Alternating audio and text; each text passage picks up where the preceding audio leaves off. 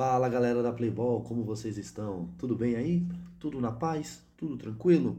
Hoje vamos comentar sobre a partida do Garotos da Laje contra o Vasco da Brama.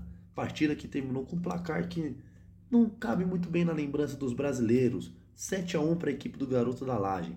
Com certeza eles estão super felizes com esse resultado. O destaque da partida fica por conta do camisa 14, o Levi, que fez uma bela de uma partida, fez gol, assistência e guiou sua equipe para a vitória nessa estreia da Série C da 20 Copa Amstel Playball. E a vitória foi de virada, tá? O jogo começou truncado, as duas equipes trocando passes, evitando sair, sair mais um pouco assim, sem conhecer o adversário. Mas o camisa 10 da equipe do Vasco da Brama recebeu o lateral do camisa 23, João, e aproveitou o bom posicionamento para empurrar a bola no fundo do gol 1 a 0 Vasco da Brama, isso com 6 minutos de partida.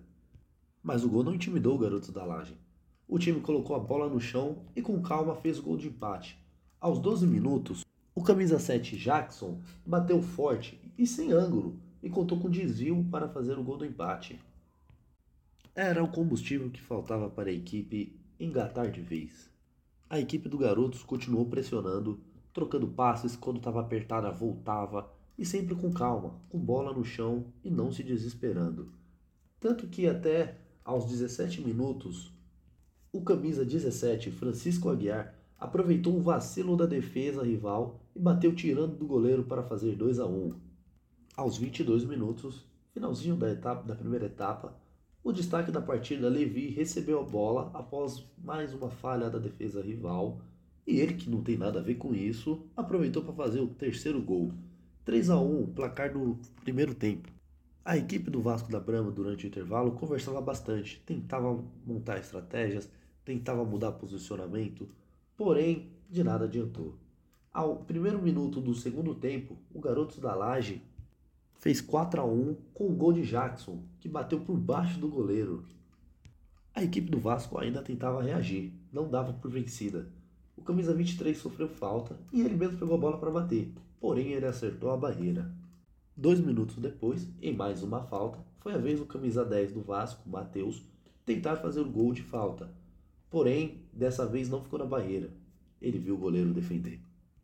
O garoto da laje viu que o Vasco estava crescendo, então resolveu fazer o quinto gol logo. O camisa 11, Vitor Matheus, recebeu pela esquerda e soltou uma bomba.